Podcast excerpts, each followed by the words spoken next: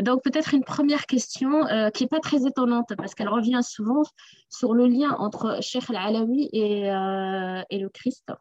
Euh, il y avait il y a un des participants qui nous demande, parce que tu l'avais mentionné un peu rapidement, quel lien a entretenu le Sheikh al-Alawi et le Christ? Est-ce qu'on est-ce peut parler d'une dimension christique chez le Sheikh al-Alawi? Et je pense que Frédéric Chouon, notamment dans sa description, faisait justement mentionner peut-être même une ressemblance physique.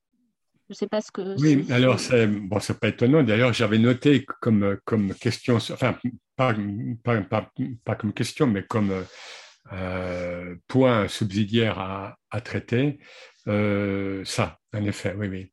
Bon, je me suis dit, j'aurais pas le temps peut-être de le faire dans l'exposé, donc c'est bien. Alors, euh, globalement, le, les, personnes qui ont connu le Charlaoui, donc physiquement, et qui ont remarqué cette, euh, euh, affinité avec l'apparence du Christ telle qu'on la connaît, euh, ce sont uniquement des Européens. les témoignages portant sur, cette, sur cette nature christique du Cher ne proviennent jamais de, de, de, personnes euh, arabes ou bien musulmanes. Hein. Donc, euh, donc voilà, c'est un fait qu'il faut bien euh, comprendre. Le cher Alaoui est, je l'ai abordé, mais j'ai pas eu le temps d'aller plus loin, est un être, c'est ce qu'on appelle un héritier mohammedien. C'est vraiment un être mohammedien on l'a vu lorsqu'on a, a cité son, l'autorisation qu'il a eu donc du prophète hein, pour, pour, euh, pour, être cher et pour euh, ouvrir euh, une nouvelle voie. Mais, mais bien sûr, on a beaucoup de, donc de Timothée, lui-même en parle beaucoup dans ses poèmes et dans des textes.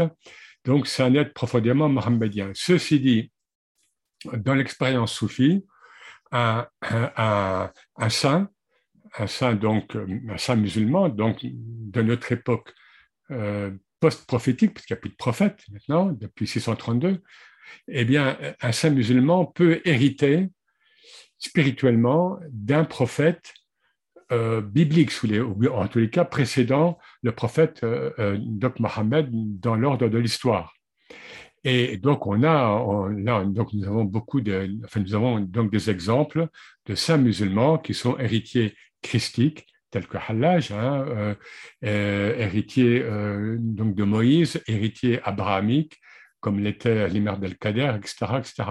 Mais il faut faire attention à ça.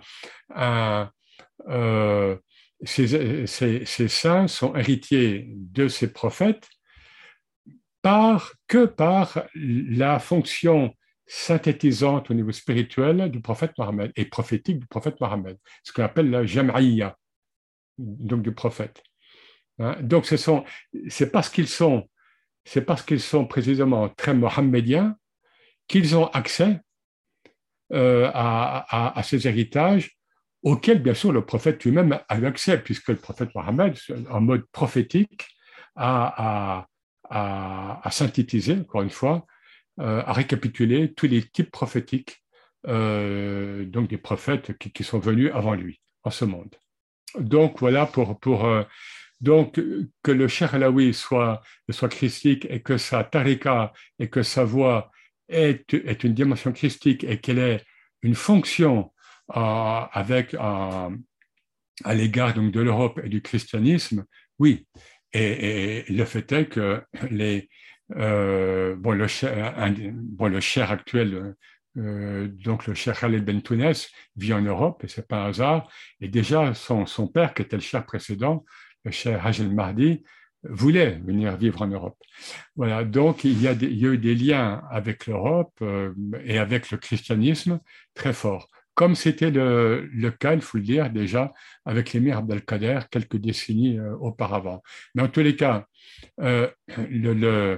l'image christique, c'est ne vient que d'Européens.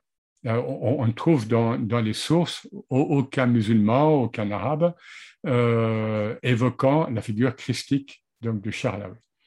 Hein, voilà.